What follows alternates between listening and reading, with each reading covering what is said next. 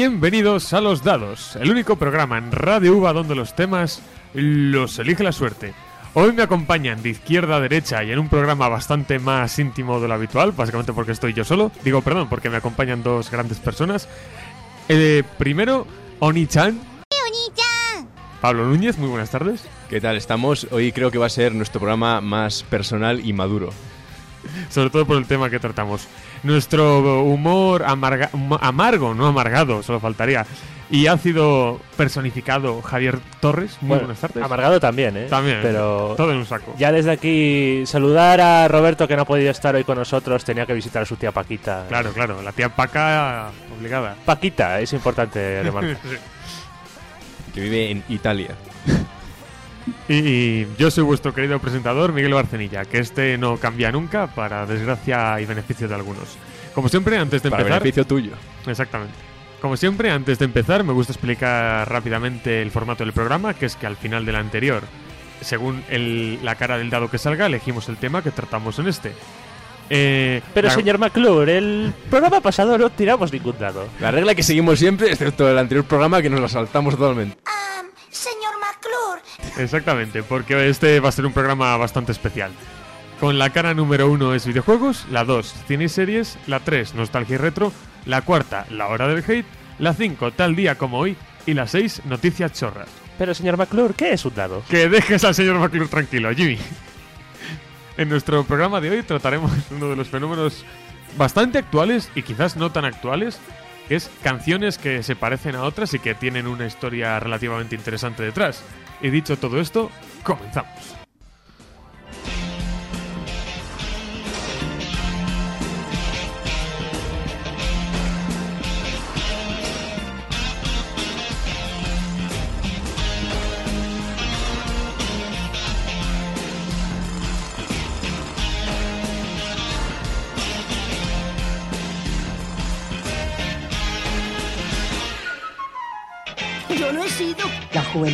Está preparadísima. Eh, el primer, eh, este primer análisis que vamos a, a tra- a traer es que eh, la canción If Full Kai Fly de Joyce Trani, que fue copiada por Coldplay, copiada o muy bien basada, con Viva la Vida. Y es que Joyce Satriani interpuso una demanda contra el Coldplay debido a las similitudes entre su pieza instrumental If I Could Fly con el éxito internacional y vamos, archiconocido de 2008 de Coldplay. Pero sorprendentemente, al final ambas partes lograron llegar a un acuerdo fuera del juzgado. Aquí os ponemos primero a Coldplay y después a Joyce Satriani.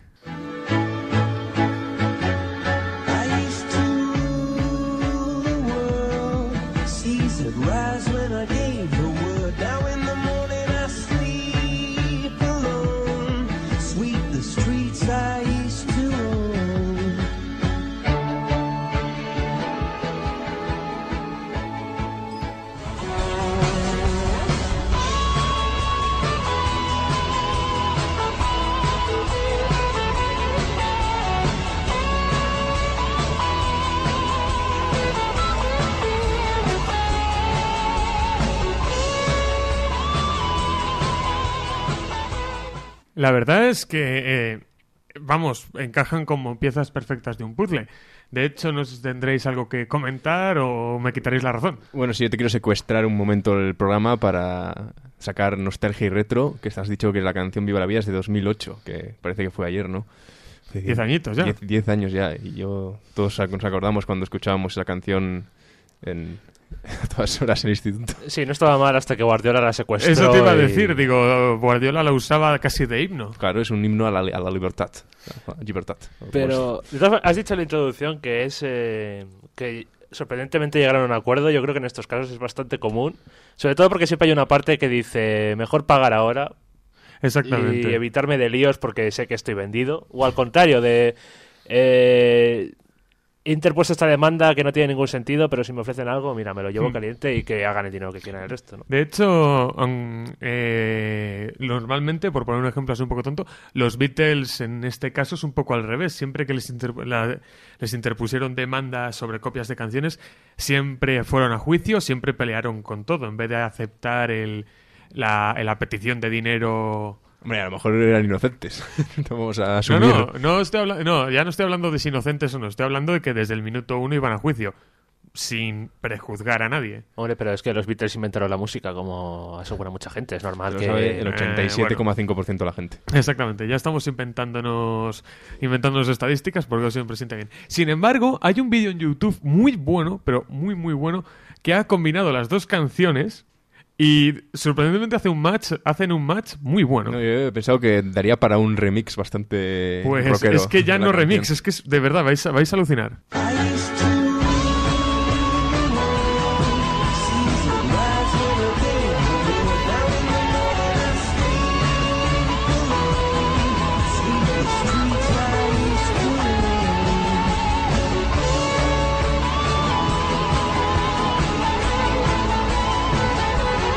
Justo ahora, mientras hablamos de esto, Joey Satriani ha anunciado una gira en colaboración con Coldplay. No tiene absolutamente nada que ver con esta canción. Y lo que, lo que no estáis viendo es a Miguel haciendo guitarra de aire en, el, en la cabina del presentador. Bueno, estas la- las primeras canciones inspiradas, podríamos decir, y Pablo nos trae ahora un- su propia dualidad. Sí, qué rápido me lo, me lo has puesto. Bueno, eh, normalmente cuando hablamos de canciones copiadas siempre pensamos de un grupo o un artista que copia a otro, pero hay veces que a los propios grupos parece que se les olvidan sus propias canciones y resulta que te hacen la misma canción con unos años de diferencia. Y no tantos, si te paras a pensarlo. Creo que en este caso no sé si son seis o siete años de diferencia. Son, a ver, son realmente son casi nueve, no son nueve Sí. exactos, son ocho y mucho, pero te- no te puedo dar más la razón. Bueno, aún así parece que a veces, no sé, las drogas hacen demasiado efecto y a uno se le olvida lo que ha compuesto. Pero vamos, este es el caso que, que os traigo, que son dos canciones de Green Day que son tan extraordinariamente parecidas, al menos en el estribillo, que darían para una demanda bastante fun- fundada, yo creo. Si fuera de otro grupo. demanda como la que nos vamos a comer nosotros por insinuar que Green Day toma drogas. Bueno, Creo que, creo que su nombre mismamente tiene algo que ver con la marihuana, así que...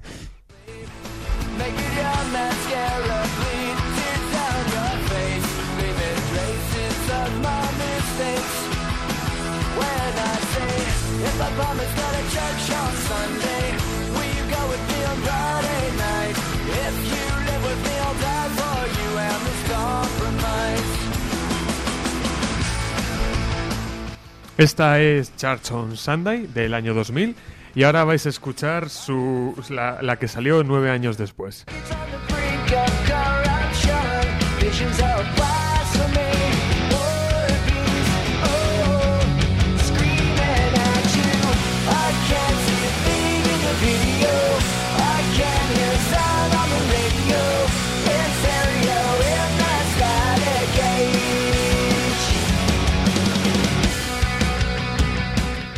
Vamos, no, yo no voy a, no es que esté al 100% de acuerdo contigo, pero A ver, pero la- lo que es la base, el ritmo y la, y la no, sustancia es- de ambas no es canciones 100% la misma melodía, pero es muy parecida. No, O sea, no, sí, te repito, no te puedo dar el 100% la razón, pero son muy parecidas y, y ya te digo, si, si este si ahora mismo esta canción la hubiera hecho otro grupo, habría habido 20 demandas. Sin, sin ninguna duda. Y precisamente os traigo una canción de Green Day porque sé que, que Javi los odia a muerte. Pero también tenía un par de canciones de un grupo fetiche suyo que no nombraremos. Pero que él mismo acepta que es verdad que son iguales. Pero, Pero por- he decidido por respeto no traerlas. Pero porque en cierta parte todos los grupos punk rock mm, te sacan siempre la misma música, porque es lo que sus fans demandan, ¿no? O sea, Ya, no- pero de sacar canciones con un rollo similar, mismos misma instrumentación y tal, a sacar dos canciones que son intercambiables, creo que hay un trecho. Acusan, acusan de lo primero que has comentado. Hay tre- yo conozco tres grupos que les acusan de eso en general, que son ACDC, por un lado, que es verdad que sacan canciones no copiadas entre sí, pero con muchas estructuras muy parecidas. A, a Airborne tres cuartos de lo mismo, va muy en la línea de lo que dicen de ellos. Y hasta cierto punto y según discos a Reigns Against the Machine. Son como, Hombre. por decirlo de alguna manera, de las pocas críticas que realmente se puede echar a estos grupos. Hombre, a ver, Rage Against the Machine tienen solo tres discos de estudio. Sí, Tampoco... pero que, pero que incluso ya no tanto entre un disco y otro, sino a veces que en un mismo disco. Sí, bueno, pues sí, sí que se les podría acusar de ser un poco similares en estilo, pero tampoco diría que son autoplagiadores. Y bueno, sin irnos fuera de nuestras fronteras, tenemos ejemplos como Fiti Fiti Paldis, que Bueno, eso ya es todas sus canciones son iguales y... Se da para un programa entero, porque sabes que... Venga, vamos a ser polémicos. Creo que, que Fito una vez escuchó un disco de los Dire Straits y le gustó muchísimo. porque básicamente ha basado toda su carrera en eso. Y si queremos. No queremos ser estrictamente polémicos, a hacer un programa demasiado fácil, pero si cogemos todas las canciones que triunfan ahora de tipo latino, es muy. Es el mismo ritmo, o sea, son completamente iguales, o me sale el alma de viejo y decir que son todas iguales, ¿no? Pero. Sí. ¿no? Un, un poco el fenómeno que estaba con el reggaetón y ahora lo veo con el trap. El cual a día de hoy soy incapaz de distinguir al 100% de, de no sé, de... Bueno, y eso, bueno, quiero hablar un momento ahora de la música urbana. ¿Qué puñetas es la música urbana? Especial Abuelos Cebolleta. Sí, sí, ya veo. o sea, Perdona yo que te traía- yo secuestre- traía un formato así divertido y ya os ponéis en plan abuelo. te lo secuestro, yo te lo os se- dejo, te lo hola. secuestro un, un poco porque la verdad Ya- es que para la dos siguiente... ya llevas dos secuestros hoy. Para la siguiente hora del hate creo que voy a hablar de la música urbana. ¿Qué es la música urbana? ¿Qué música no es urbana? Esa es la pregunta. La clásica. No, claro, lo que como si la, como la música clásica no la hubieran no compuesto no la hubieran compuesto en ciudades. O sea, cualquier música que hayan compuesto en una ciudad es música urbana. Venga, no, Eh, ¿sabes qué? ¿Country? Mira, precisamente el country pues Justo. sería la Es música que del perfectamente. La música, música aborigen. Y esto lo digo por nuestro invitado Nacho que insiste en que la música urbana es una cosa muy específica. Sí, sí. El otro día, el otro día hablaba, cuando estuvimos con él, iba, lo comentaba muy, muy a fuego, que era completamente distinto a todo. Y ahora que ya hemos acabado este momento de, de abuelos, eh, os- Hasta el siguiente de Hasta- dentro de cinco minutos. hasta ¿no? dentro de cinco minutos, pero oye, son cinco minutos de juventud, cinco minutos de vejez. Eh, os traigo algo fantástico que es la de Tom Petty and the Heartbreakers con Mary Jane's Last Dance de 1993. Fantástico año, lo- todo aquel que nació en esa, en esa añada. Comparado con el 92. Bah, una mierda. Y eh, con Danny California de los Red Hot Chili Peppers de 2006.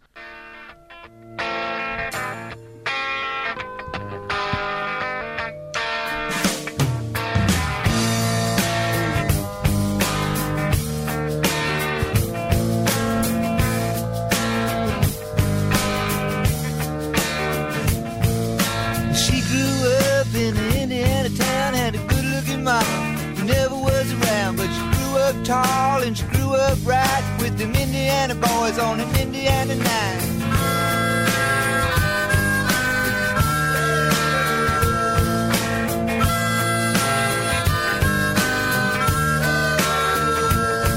Well, she moved down here at the age of 18. She blew the boys away, was more than they'd seen. I was introduced and we both started grooving. She said, I dig you, baby, but I got to keep moving.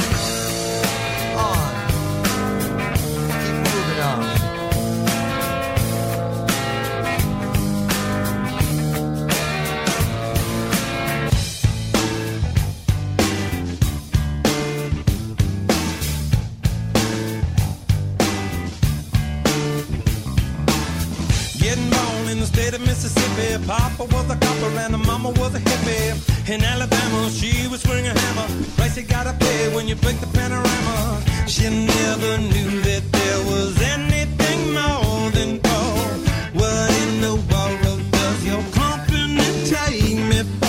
Y es que poco después del lanzamiento del single Danny California en 2006, una emisora de radio estadounidense sacó a la luz este parecido entre, sobre todo, los riffs de ambas canciones. Y es que, como curiosidad, el productor de ambos temas fue el mismo, un tal Rack Raven. Sobre todo, una cuestión. Rack, Rick. Rick, perdón. Es que el- el, No sé, Rick, ese tío parece falso. Exactamente. Eh, un poco es verdad que lo que es el- la comparación entre ritmos es muy parecida. Eh, los Red Hot obviamente le dan ese toque más funky suyo, más, como diría cualquier, un poco para rellenar, más personal, pero es muy, muy similar. No me sorprende que, que alguien de, de la radio más rockera o lo oyera y dijera, oye, no, esto es de Tom Petty. Hombre, bueno, a los Red Hot Chili Peppers ya les convencieron de cambiar Tengo lo que tengo y voy a metértelo. pues me gustaría gracias, abrazarte Krusty. y darte un beso. Chicos, eh, la productora no aprueba algunas de vuestras letras. ¿Os importaría cambiarlas un poco? Ni lo sueñes, payaso. Las letras son como hijos nuestros, no se cambian. Bueno, está bien. Pero donde decís tengo lo que tengo y voy a metértelo, no podríais decir me gustaría abrazarte y darte un beso. ¡Eh! Queda mucho mejor. Y a todo el mundo le encantará. Y, y me he quedado, ¿qué, qué iba a decir? Ya te has ido a referentes de los Simpsons, pues ya con eso. Yo voy a decir lo mismo que ha dicho Pablo antes, o sea, de... que me digas que esta canción es de 2006 es como Dios, o sea, me estalla el cerebro, ¿no? Es, eh, Esta canción la pusieron ayer por primera vez. Qué viejos somos, exactamente. Es el, el, el buen No, resumen. no, al revés, al revés. Esta me parece como que la conociese de hace muchísimo más tiempo que 2006, ¿no? Como que 2006 fuese ayer y, y la canción fuese más vieja. Mm, Sí, pero ¿en qué, en qué momento lo que, lo que escuchábamos de adolescentes se ha convertido en rock clásico? ¿Qué ha pasado con el tiempo? Esto, ¿Pero esto qué es? Desde que de adolescentes ya escuchábamos rock que en su momento ya era clásico. Ya, pero eh, creo que en 2006 esta No, canción no era rock canciones clásico. sacadas en 2006 son de 2006. no Vamos son a clásicos. darle un poco de salseo a esto y a recibir amenazas de muerte en en nuestro buzón, pero... Otra vez. 2006 puede considerarse el epítome de la música y a partir de ahí cuesta abajo sin Mm, frenos. Bueno, yo, yo lo extendería un poco más. 2008. 2003. 2003-2006 Pero te iba a es decir, el- pero si has- estás recortando años. 2003-2006 es el pico de la música.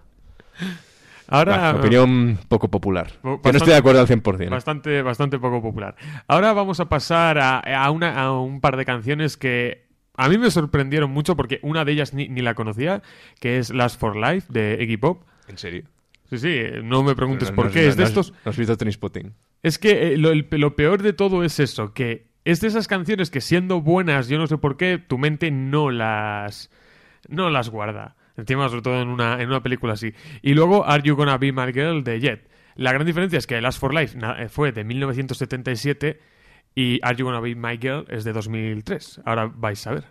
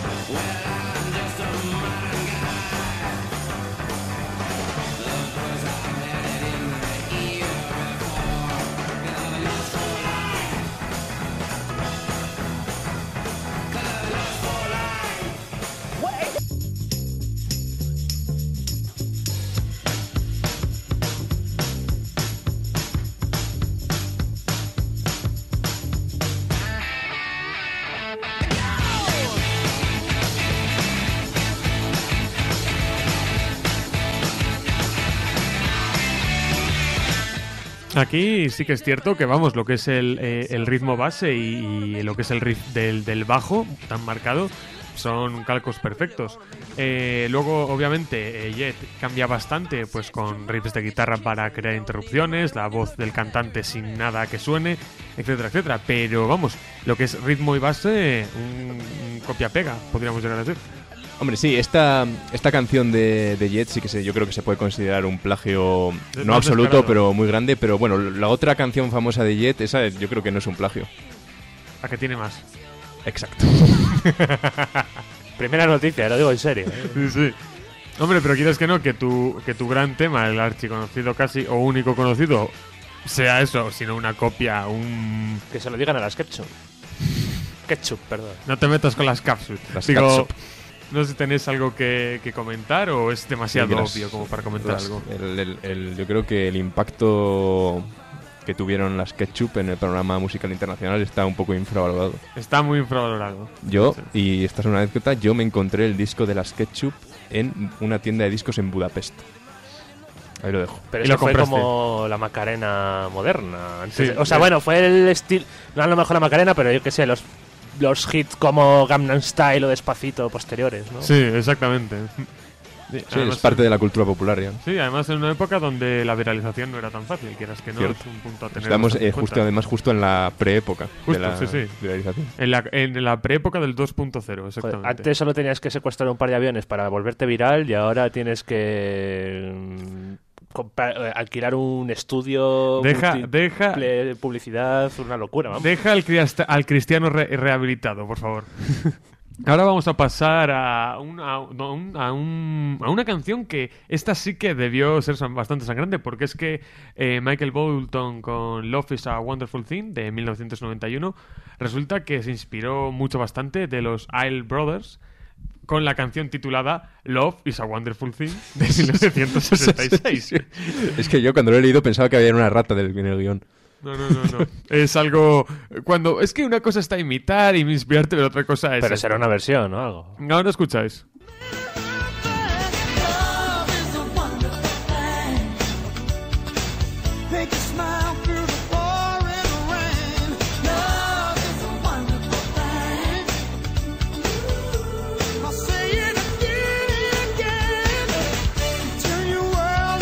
Pero esto era la intro Bueno. de cosas de casa, ¿no? Lo, ro- lo roza, hombre, es del No, 91. no lo, no lo estáis viendo, pero Miguel se está tocando los pezones ahora mismo. Ah, no, perdona, es de padres forzosos, no de cosas de casa. Atentos. Love is a wonderful thing. I said love.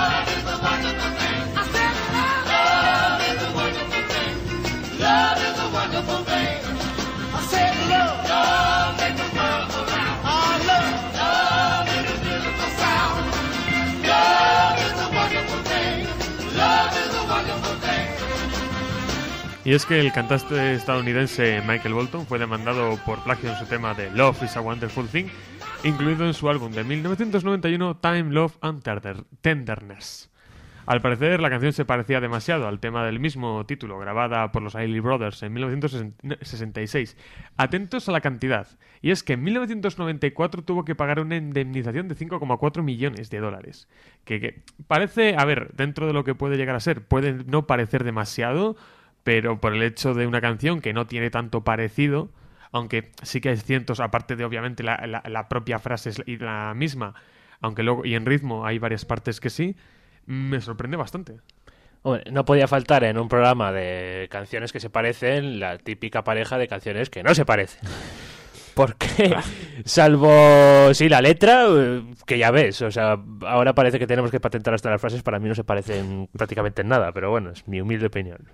Bueno, de todas maneras, pues a ver, 5 millones que son para Michael Bolton. Eso, o sea, eso Sí, es hombre, cosa, ¿no? to- ya no es tanto que sea una Aunque un poco injusto también lo veo. Exactamente, lo a eso quería llegar. No estoy hablando en tanto de que sea una cifra alta o baja, estoy hablando más de, de que tengas que pagar esto por una canción que sí tiene ciertos tintes. Ah, repito, aparte de la, de la frase, sí que tiene ciertos tintes parecidos, pero no un mínimo como para que alguien te denuncie y diga, oye, me has copiado esta canción. Sí, de todas maneras, además, ¿a quién le puede caer mal Michael Bolton Yo- después de esa inmortal canción de, de Lonely Island?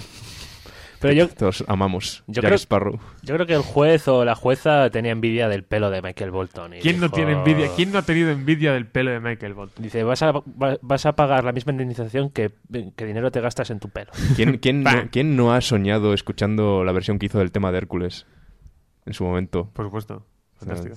Esa, esa versión con ese pelo al viento. ¿Pero las eróticas aventuras de Hércules o la versión de Disney? No, no, no, no. La Las tercera. eróticas aventuras de la versión de Disney de Sí, Hércules. sí. el mix, el mix perfecto. Y ahora vamos a pasar al, al rey del pop. Ni uno más ni a nadie más. Básicamente. Zetangana? ¿Perdón? Zetangana. La, no, las Captured. ¿Te puedes creer que, viene a Valladolid? Sí que me lo puedo creer. Y de hecho, ¿no fuiste tú el que dijo el año pasado que, que iba a venir en las fiestas? Zetangana no creo. Yo ¿no? creo que algo comentaste. No sé, yo sí que dije que iba a venir un trapero. Pero no es específicamente. Pero, joder, qué tiempos, ¿no? Bueno, a- a- a- bien, ahora pasamos del rey del trap al rey del pop. Y es que eh, Michael Jackson, con su Will You Be There de 1991, fue denunciado por Albano y Romira. Y esto es una letra que no voy a entender porque debe ser traducción mala de idiomas del este, que es Cigni di Balaka. Y es que va- eh, lo que ¿Que va quede mi madre? ¿Qué has dicho de mi madre? Exactamente. Vais a, vais a alucinar un poco con lo que se parece la base.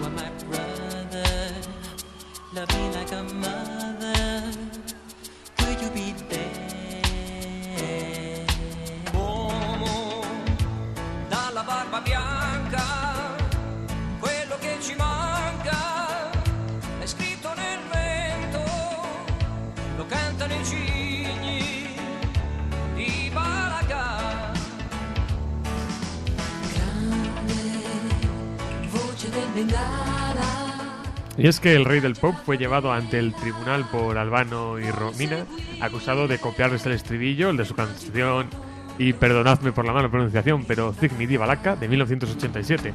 Y es que, según el dúo, Jackson lo habría utilizado para su tema, Will You Be There. Jackson fue condenado en un principio, pero con el tiempo esa pena se fue di- difuminando y se determinó que ambas canciones se habían inspirado en una, en una composición india de muchos años antes. Y no creo que no fue el único que se fue difuminando de Michael Jackson. No, no. ya nos van a echar. Era- el, Venga, chiste era, adiós. El, chiste, el chiste era bastante fácil.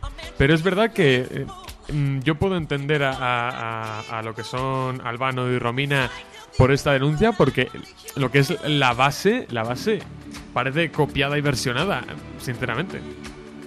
Yo Sí. creo que incluso me gusta más la canción de Rabano y María, pero... Sí, la de Michael Jackson parece como un villancico, ¿no? Roza el villancico, no voy a negarlo. Y es, es que, ¿ves? Hoy, hoy es un día que estoy de acuerdo contigo, Pablo. ¿Qué me está pasando? Hombre, que es el último programa de la temporada, Claro, naturalmente. exactamente. No, pero sí que es cierto que, que llama mucho la atención. Lo que, me, lo que me gusta es un poco el giro final, ¿no? Esa especie de, de... Mira, vosotros dos os habéis inspirado en una canción que tiene muchos más años. Dejaos de denuncias y dejaos de tonterías. Ya, bueno, pero también eso en un primer momento igual lo tenía que haber dicho él, ¿no? Hombre, todo es cuestión de luego los procesos de investigación, las multas, etcétera. Y obviamente a lo mejor alguna intención de Michael Jackson de decir yo no quiero pagar más. Exacto. Como y quiero salir de psiquiátrico con Homer Simpson. Entonces, y dentro de todo este hablar de plagios de canciones, versionar, inspirarte en, etcétera, etcétera, hay que hablar de uno de los casos más recientes, que es esta, eh, el Get Free de Lana del Rey, de Radiohead con su, vamos, archiconocido Creep, pero a su vez... Nuestro himno. El himno, el himno de alguno. Pero a su, pero a su vez es que Creep eh, fue denunciado también en su momento por eh, The Por el propio Tom York, porque dice, no quiero volver a escuchar esta canción en la radio nunca más. Sí, porque como me vuelven a pedir La he plagiado. Como vuelvo a querer a me vuelven a pedir tocarla en público, paso de tocarla nunca más. Y pero es que The Hollies con The Air That I Breathe también denunciaron a Radiohead con, con- por exactamente lo mismo. Si no, simplemente escuchad.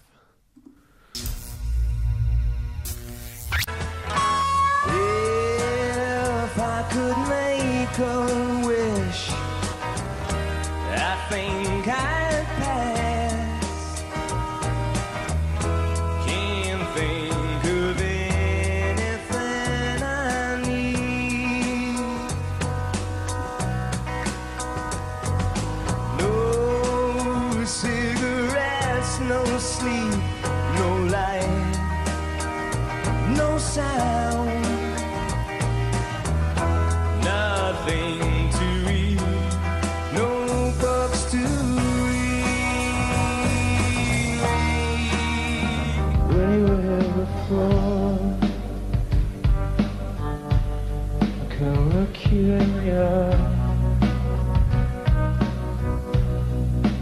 just like an angel. Your skin makes me cry. You float like a feather in a beautiful world. I wish I was special. This is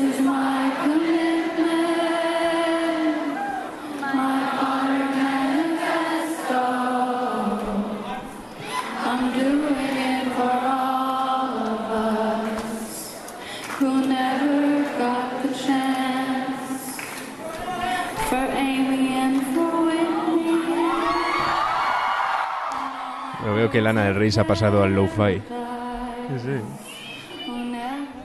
Y eh, bueno, pues, eh, sinceramente este es uno de los casos que a mí me- más interesante me parece, como siempre, a varios niveles. Primero porque en teoría fue alguien cuando denunciaron a Creep, en este caso no me acuerdo muy bien el año, pero cuando denunciaron a lo que es a Radiohead por Creep, eh, fue bastante interesante porque no fueron exactamente de Holly, sino alguien tenía parte de los derechos o los derechos en completos de la canción de Air That I Breathe y decidió denunciar porque es verdad que el ritmo de la batería es completamente idéntico. Bueno, eso. No solo eso, pero es que como que ya con eso le basta.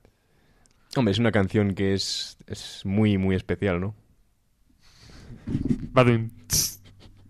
No, pero es verdad que, que no me sorprende para nada. Lo que tampoco me sorprende es luego un poco, porque con Creep ha pasado parecido. Alguien debía tener los derechos y al escuchar Get Free de Lana del Rey ha tirado a denunciar, porque es verdad que rítmicamente, aunque esto era, como has dicho tú, un low profile, el ritmo iba muy en la línea. La letra podía ser completamente Bueno, yo- distinta, etcétera, pero Eh, sí, bueno, vamos a decir que está, está grabado en un concierto, creo yo, no es la versión sí, de está, estudio. sí, exactamente, está grabado en un concierto, pero incluso Sí, sí. con eso el ritmo se ve Eh, igual. De todas maneras, eh, creo que no, no fue el propio Radiohead quien denunció a la del Rey, debieron ser sus, No, sus de- de- abogados no, o la discográfica. Porque de hecho Sí. ya ni, si- ni siquiera están en... ¿Cuál era la discográfica? Les publicó. No sé si era Sony. Eh, bueno, no sé, ya ni siquiera están en la misma discográfica que publicó su primer disco. Con lo cual no, ellos no fueron los, los que denunciaron. Y Mm. creo que lo tuvieron que aclarar después. Claro, exactamente. Y, lo- y luego, aparte, que, que es un tema que ahora ah, se ha calmado un, po- un poco más, pero cuando, cuando salió, claro, mucha gente estaba bastante en plan de, oye, que estáis... di-". No porque estáis denunciando por plagio, sino, oye, a ver, la canción puede tener un par de puntos, un par de ritmos, pero tampoco es un descaro. Claro, porque cuál, es el, es que cuál es el punto límite, ¿no? Porque al final yo creo que todas las melodías están ya inventadas, ¿no? Todas las que, todas las que no suenan a- mal.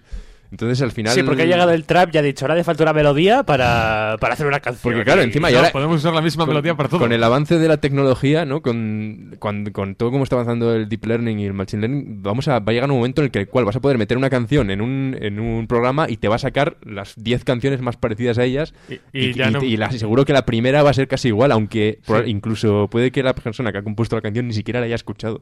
De hecho, comentaban unos expertos musicólogos hace un tiempo que pa- pasaban dos cosas, que era que la mayoría de las canciones pop solían usar como la misma, una misma base, un mismo... Los mismos acordes. No, no tanto acordes, eso al gusto de cada uno, pero una misma base muy parecida. Entonces, casi siempre que tú sacaras una canción pop, si no le metías como algún toque personal o algo muy, un poco muy distintivo, y siento decir esto, pero por ejemplo, la canción que vamos a enviar este año a Eurovisión, siendo mala, a mí no me gusta particularmente, pero tiene un ritmo lo bastante distintivo en varios golpes como para diferenciarse. Y comentaban que pasaba lo mismo con la mayoría de las baladas rock, que como son- solían tener varias bases o varios acordes o varias estructuras muy parecidas, si no jugabas con un poco o esa distorsión o ese pedal o ese amplificador muy determinado, automáticamente ya ibas a tener motivos para que te denunciaran por plagio. Sí, es, es que, bueno, al final, al final es el dinero, ¿no? Lo que, lo que siempre domina y quizás a veces se lleva un poco demasiado al extremo, ¿no? El, tema de la inspiración y los plagios y a menos que sea una cosa súper descarada, como algunos de los ejemplos que hemos visto aquí, tampoco creo que hubiera que...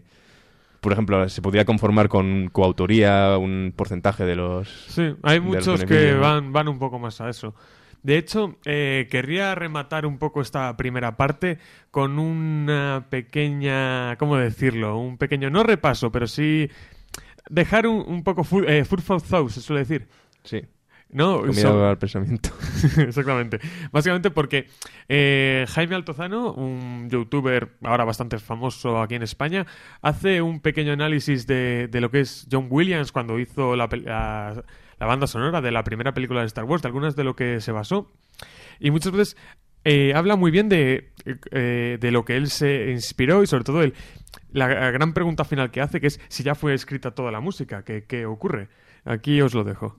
Tenemos que hablar de lo que en cine se conoce como temp tracks. Tracks que pones de manera temporal debajo de una escena para ver cómo queda, antes de dársela a tu compositor para que te componga música original. Pero en el caso de Josh Lucas, más que temp tracks, iban a ser forever tracks, porque él no pensaba quitarlas. Él pensaba marcarse un 2001, una odisea en el espacio, y dejar todo lleno de música clásica, música que la gente ya conociera. Pero finalmente le convencieron de que no lo hiciera, así que le pasó a John Williams un montón de escenas con un montón de temp tracks y John Williams tuvo que ir haciendo todas esas influencias. Y en mi opinión, en algunos casos mejoró las influencias, incluso las llevó un paso más allá, pero eso ya es cuestión de gustos. Lo que es objetivo es que esto es el desierto de arena de Tatooine.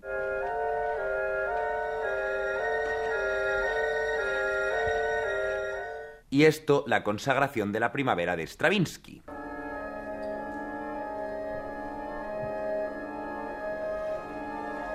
Y estos son las tropas de asalto. Y esto vuelve a ser Stravinsky.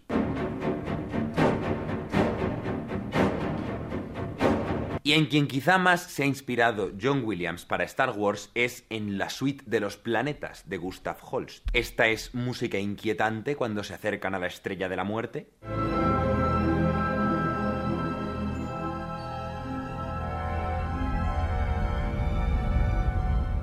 Y este es el séptimo planeta de Holst, Neptuno el Místico.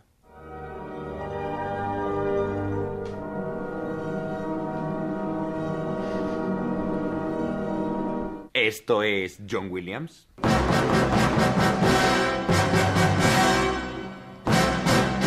Y esto es Marte, el portador de la guerra.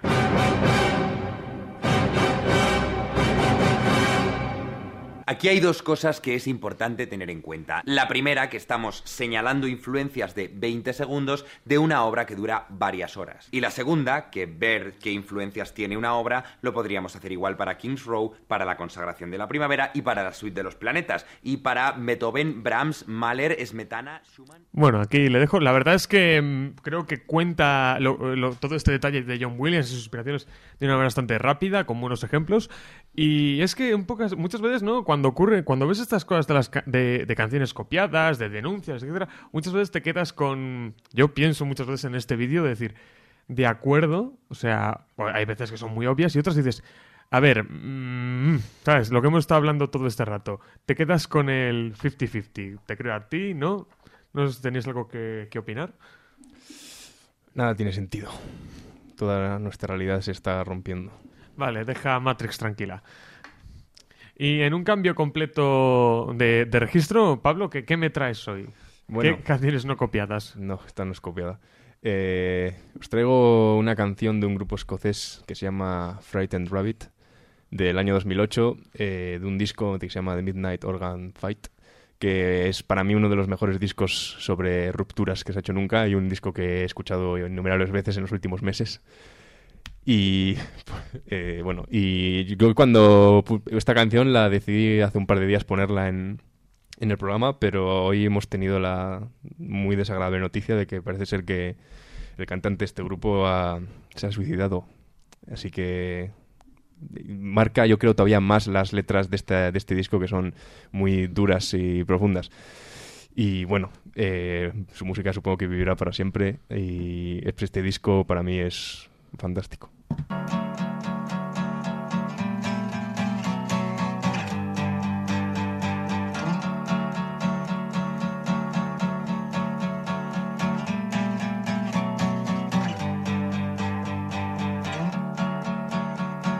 cripple walks amongst you, all you tired human beings. Got all the things a cripple has not two working arms and legs. And vital parts fall from his system and dissolve in Scottish rain. Vitally, he doesn't miss him, he's too fucked up to care. Was that you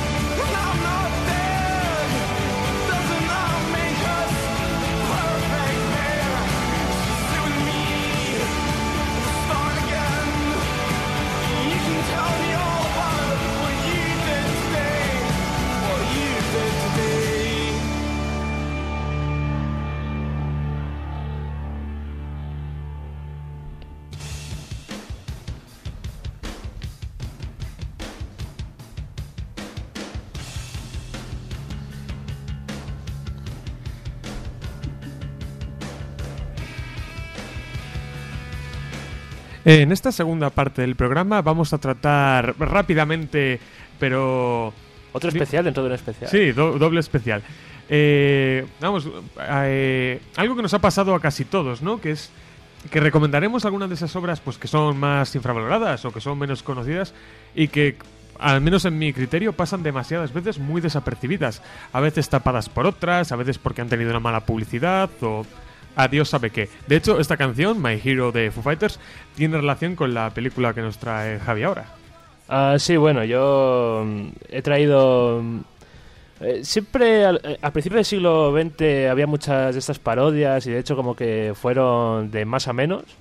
Y esta en concreto, que es eh, no es otra estúpida película americana, hace muy buen honor a su nombre, porque realmente no es otra estúpida película americana. Y tuvo ese eh, San Martín, ¿no? Como se suele decir, Sí. encima de que era otra movie. eh, que era simplemente parodia, chistes de pedos y que era mala, ¿no? Y por eso luego ves, eh, por esos prejuicios, notas en Rotten Tomatoes y demás de 28%, creo, algo así, o sea, nota, o en crítica o meta, eh, Metacritic tal, que las junta todas muy bajas.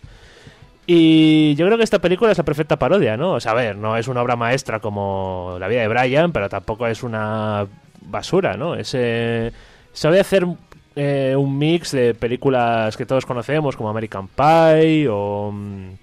eh, Sí, es que no sé, hay tantas películas adolescentes americanas. Sí, incluso de todas estas típicas eh, comedias románticas de, esa- de esos años. Y sabe coger los momentos típicos de cada uno y mezclarlo, pero de una forma crítica al mismo tiempo, ¿no? Porque ves muchas de estas críticas y se quejan de su humor escatológico, y no es humor escatológico porque sí, de gratis, es humor que critica precisamente estas películas y yo creo que hace un buen conjunto. Aparte nos podemos encontrar ahí a Chris Evans de viejo, eh, bueno, de viejo, De pero de, joven, De joven antes de convertirse en la antorcha humana y después no sabemos cómo en Capitán América.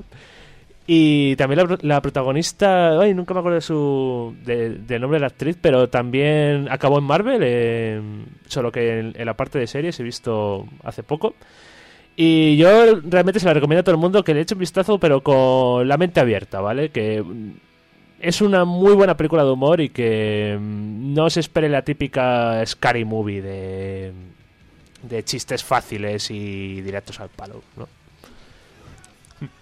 Me gusta realmente yo como único apunte dentro de lo que ha dicho Javi, no le puedo dar más la razón.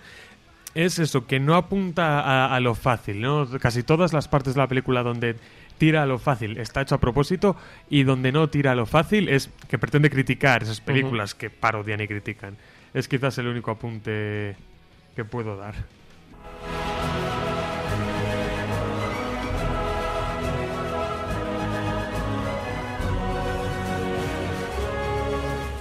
Eh, por mi parte, eh, esta es parte de la banda sonora original del Castlevania, Lords of Shadow. Y a mí es un juego que en, en su momento, incluso ahora, me gustó mucho, que pasó bastante desapercibido. Ahora explicaré un poco por qué. Eh, creado por Mercury Steam, eh, con todo el dinero de Konami, con participaciones de Hideo Kojima incluso. Se le acusó sobre todo al principio de, de copiar elementos de otros juegos, cosa que tampoco quito mucho la razón.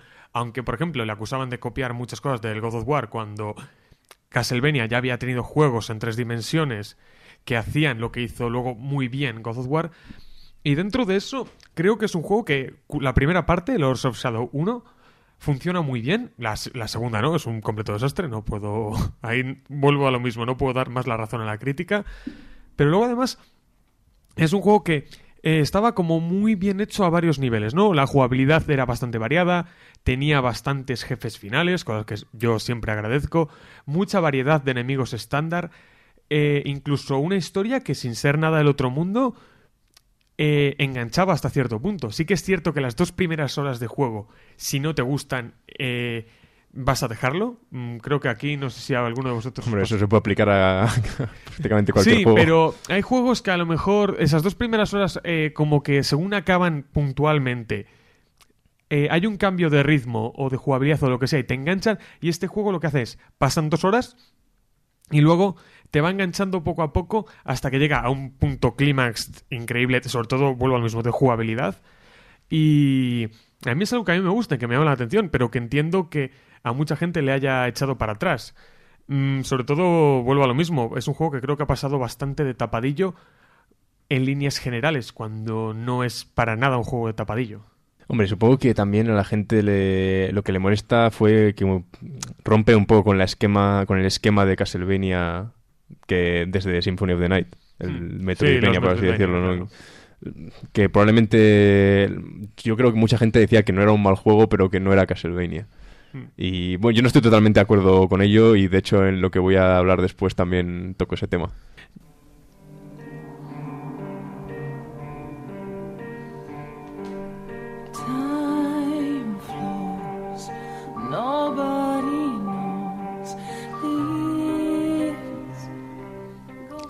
Eh, este es el tema Acceptance del Silent Hill Shattered Memories, que Pablo nos quiere hablar bastante de él. Sí, eh, hay mucha gente que considera que Silent Hill murió, murió, bueno, por primera vez, porque murió definitivamente cuando, cuando Konami decidió acabar con Silent Hills. Que, bueno, hay mucha gente que considera que Silent Hill murió con el 4, cuando dejaron de desarrollarlo desarrolladores japoneses, del bueno, el mismo equipo en realidad de Team Silent. Team Silent dentro de Konami, y se lo empezaron a dejar a desarrolladores occidentales. Y en, parte tienen razón, porque la verdad es que por lo general los Silent Hill posteriores al 4 son muy inferiores a, la- a los a, la- a los 4 originales, donde el 2 y el 3 para mí son los mejores, pero bueno, eso ya es otro tema. Y pero en bueno, no sé en qué año fue, en 2008 o así, eh, le dieron la la saga, el desarrollo del siguiente juego a una desarrolladora británica que se llama Climax y, y lo decidieron desarrollar para nada menos que para la Wii. Y el problema es que vendieron este juego como un remake de Silent Hill 1. Originalmente era lo, lo promocionaban como un remake del primer juego. Entonces, claro, la gente se llevó un chasco enorme al ver que no es realmente un remake porque es un estilo de juego completamente diferente. Un, es, digamos que solamente usa a Silent Hill 1 como una base para el planteamiento, pero luego diverge completamente hasta que al final no tiene nada que ver. Pero si lo tomas como una experiencia independiente, incluso si te olvidas de que es un juego de Silent Hill, porque tampoco no, no da mucho miedo, ni, ni puedes, ni tienes armas para, aventar- para matar enemigos, es, es- es muy distinto a los otros juegos de la saga. Pero para mí, como experiencia a nivel de videojuego, es un juego que a mí me ha marcado realmente. Y no.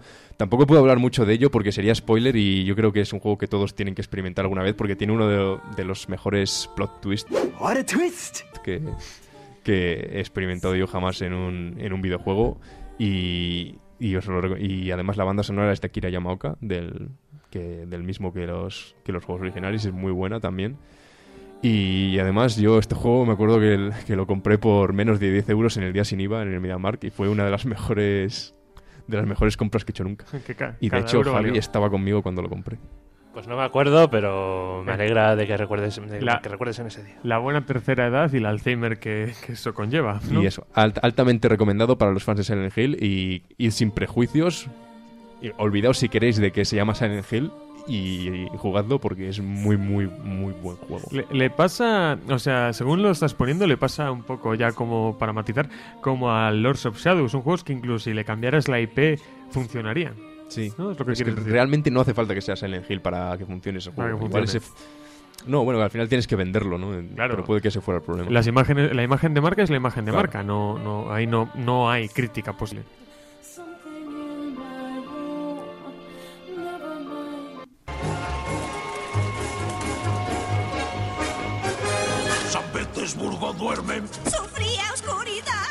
Mis pobres calzoncillos se me van a helar. Con este nuevo orden hay poco que comer. Aquí os traigo rumores en San Petersburgo de la película Anastasia de 1997. Y es mi canción favorita de la película, por cierto. A mí me gusta. Yo ya empiezo por ahí.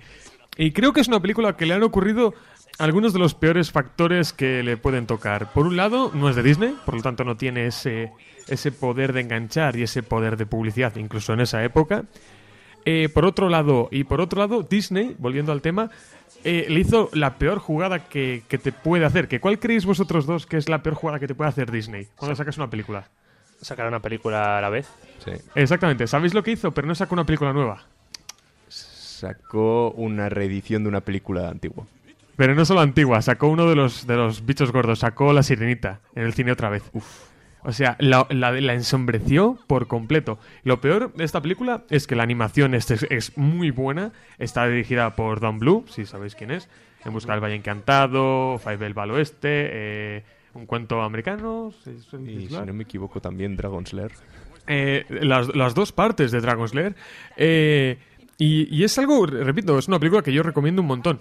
En inglés está muy bien, en castellano está fantásticamente doblada. Y en ruso es la y en mejor ruso, y en ruso, que está ambientada a la mitad de ella. En Rusia ni te cuento. Y repito. Desde mm, aquí recomendamos ese gran país que es Rusia eh, encarecidamente. Yo al menos, bastante. Javi, como visitante y embajador español en Rusia de Putin. Fui allí en nombre de los dados para hacer trabajo de campo. ¿Y qué tal? No me quejo. No, pero no, no, que cuando vamos. Nos hemos, nos hemos gastado ya los fondos en, Ah, mi, en vale. mi viaje solo. Eh, la uh, siguiente temporada, el primer episodio lo emitiremos desde el Kremlin. Radio Uva, danos dinero para irnos, para irnos a la Plaza Roja, por favor. Y ya casi como para rematar, es una eh, como un plot twist, como ha dicho Pablo antes, es muy gracioso porque, claro, esta peli la produjo la Fox. La Fox la ha comprado Disney. Anastasia es una princesa de la Fox, por lo tanto, ahora Anastasia es una princesa Disney. No me gusta ese chiste. Ya se exprimió mucho Me con, da igual, tengo- la- con lo de Alien y... Tengo todo el, tengo todo el derecho a hacerlo. Y realmente es eso, es una peli que si no la habéis visto, yo recomiendo encarecidamente.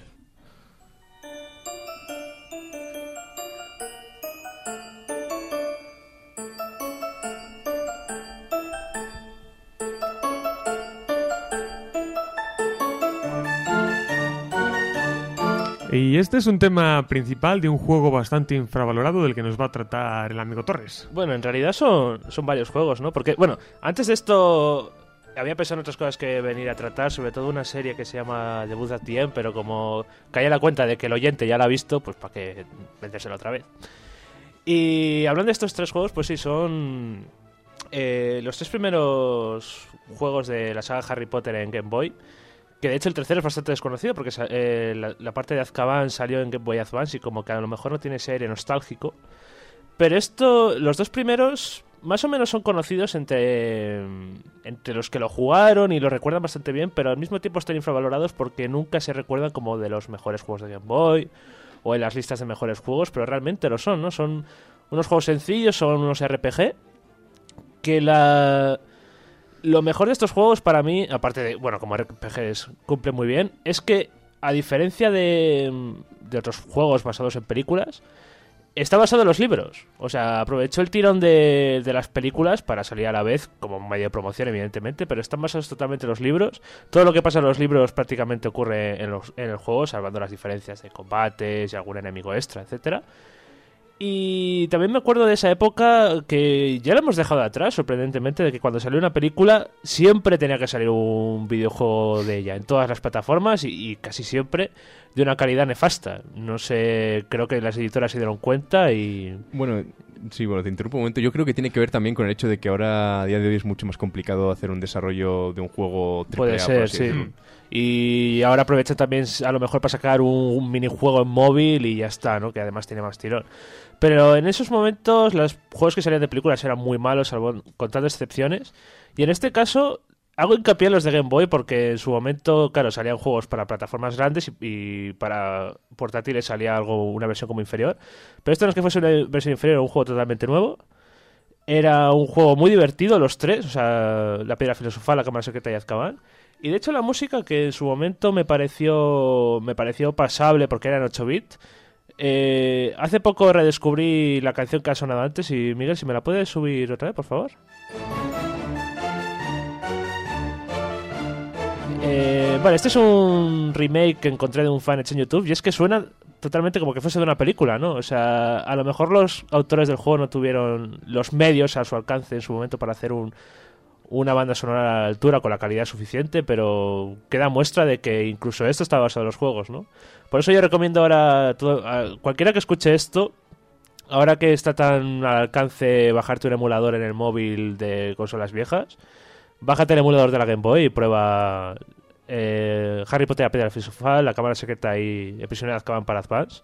Para la Color, para la Color. No, no, eh, el último es para Advance. Ah, el Porque último es para para, Advance, Color, el último juego que salió fue el de la cámara secreta. Muy buen juego. Eh, Muy buenos juegos los dos. Yo os recomiendo eso, que os bajéis un emulador, que no pesa nada, las, los juegos pesan aún menos y horas y... Bueno, para pasar el rato está...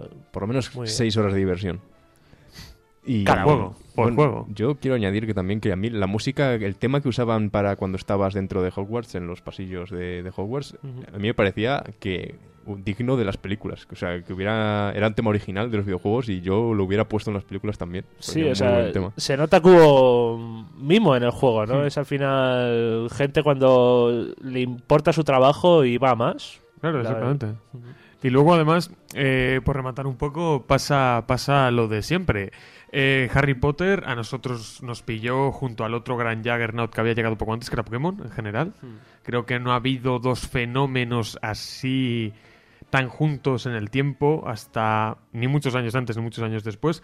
Y le tocaba competir con él y yo creo que compite a muy buen nivel. Yo me acuerdo que, además contigo, jugando especialmente a la cámara secreta de Game Boy Color, era un juego espectacular. Para, vamos, para lo que era y para la fecha que era, etcétera. Y además consiguió convivir muy bien con la con que ya tenían que sacar juegos para la Game Boy Advance.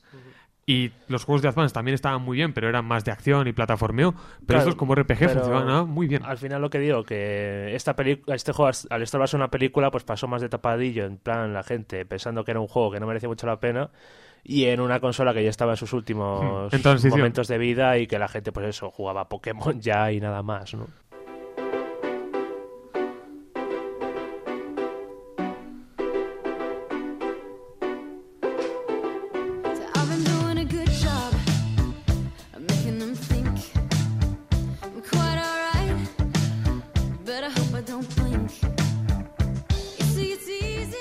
Bueno, Pablo, ¿qué, ¿qué es esto que me pones y qué es esto que me traes? Esto es, esto es del último disco de Paramore. Fake news. Casi. A Donald Trump le gusta esto. Eh, el caso es que a mí muchos me conoceréis como un moderno de mierda y un, y un hipster asqueroso. Ambas cosas son correctas. Pero... No, no es verdad.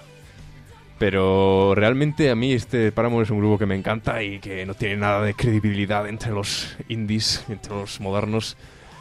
Por, por, no sé, por comercial, por pop punk, facilón, no sé, lo que, lo que quieras decirme. Pero yo creo personalmente que es un grupo en general infravalorado, pero sobre todo el último disco. El último disco, que además también ha sido denostado por los viejos fans por haber sido un cambio de estilo, en plan que si se han vendido, que se han vuelto comerciales, que... Pero es ¿Más comerciales? más comerciales todavía, querías decir. Que tampoco hay nada malo en que un grupo sea comercial mientras la música que hagan sea buena. La cosa es que sea comercial y malo. Pero este último disco es un disco de estilo muy ochentero, muy new wave, muy, muy, marchoso en general, pero que luego se contrarresta con unas letras que tratan sobre la depresión de, de Hayley Williams, de la cantante, que contrastan muy bien con la música, que, que no, este evidentemente no lo han inventado ellos, lo de lo, de, lo que llaman el happy sad, ¿no? la música contenta y las letras tristes, pero son letras que nos muy muy personales y para mí muy conseguidas y el disco en sí me parece redondo, es dura no dura más de lo que tiene que durar, es conciso, es directo y están llenas de canciones súper pegadizas y muy bien construidas en general. Y me parece, pues, no sé, lamentable que mucha gente, muchos muchos modernos, que luego seguro que están escuchando Izal y Vetusta Morla hasta, hasta las 12 de la noche, y dirán, va, pero ¿cómo voy a escuchar yo esto? Esto, es- esto es música comercial, esto es para, esto es para jóvenes, para adolescentes. Pero eh, voy a desmontar un poco este castillo de naipes porque Pablo siempre ha sido un gran fan de Paramore. Me siempre gusta ha- que se lo- peleen. sie- Siempre ha defendido a muerte, pero ¿puedes confesar aquí en riguroso directo y vivo por qué empezaste a escuchar este grupo? Dilo. ¿Y quién no? Yo, a ver, sí, vale, pues lo confieso que yo empecé a escuchar este grupo porque Hayley Williams es muy atractiva. No hay más preguntas, señoría. Señorías, Pero lo seguí escuchando porque la música era buena. A saber la cantidad de grupos donde la cantante no es del gusto físico de Pablo, que incluso pueden ser mejores que Paramore y no está aquí defendiendo. Y luego Y eso sí que están realmente infravalorados. yo te, todos que- contra mí. te quería comentar otra cosa que un poco lo que he comentado yo, por ejemplo, con Anastasia y la Sirenita o Javi respecto a los juegos de Harry Potter. Eh, cuando salió este disco, salió otro disco más, a lo mejor más potente o algo que lo ensombreciera. De casualidad, dentro de esas mismas fechas, no es- lo sabes o no. Mm, también es que no estoy muy al el tema de los de los últimos lanzamientos, pero Vale, vale, digo, a lo mejor- Es que tampoco, a ver, Paramore tam- es un grupo que es famoso y tal, pero tampoco es que sea en plan rompe, no sé, Claro, yo. rompe listas. Por No eso, es- te, por eso te pregunto, digo, a lo mejor coincidió que salió otro disco más, más No, potente y más. pero comercialmente yo creo que sí que ha tenido éxito, pero sigue habiendo un segmento de los, de los melómanos que yo creo que siguen mirándolo un poco por encima del hombro, ¿no? Y yo creo que no se lo merece porque es un grupo que ha demostrado de sobra que, que son más que el típico grupo pop punk para gente de 16 años. Me parece un, un cierre bastante bueno. Bueno, y, y creo que aquí es el momento de cerrar el programa de hoy. Como siempre, quiero agradecer a mis contertulios, Pablo, Javi, Robert, aunque no esté, a mi invitado habitual, Pablo Núñez, a todos los invitados en general que han pasado en esta temporada, que no han sido pocos. Por supuesto. Recordamos sus nombres: Álvaro Nieto, Pablo Vega, Guillermo Bravo, Nacho. Y Nacho Díez. Nacho, ¿no? Y luego, pues todos los compañeros de, de- de Robert, de, de- del tercero de su nombre, que vi- vinieron a dos programas. Uno de ellos, desgraciadamente, se borró, pero oye, así es la vida. Y sobre todo eso, yo os lo agradezco de todo corazón porque creo que sin vosotros, obviamente, este programa no, sal- no sale adelante.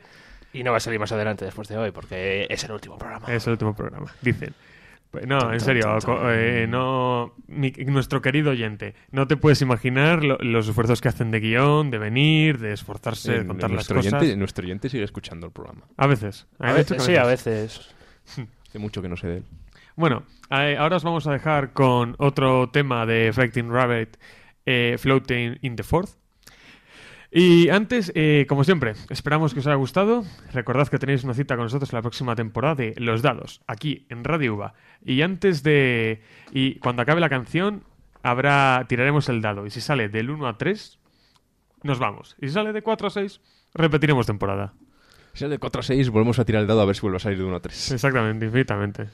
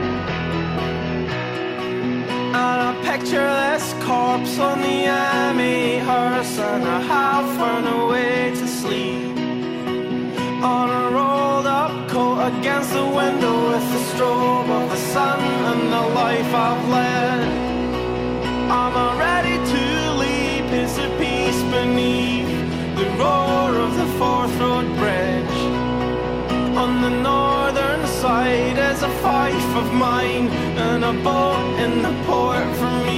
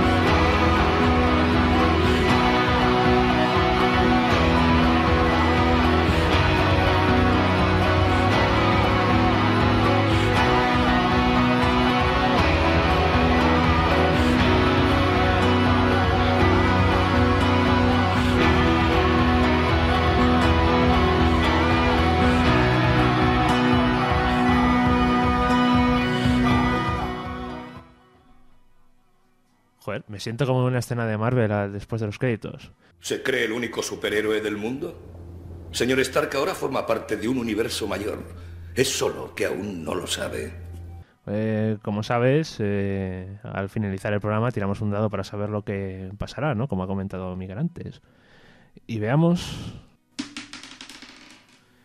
Pues ha salido un ¿Queréis callaros de una puñetera vez? Hay gente que quiere dormir.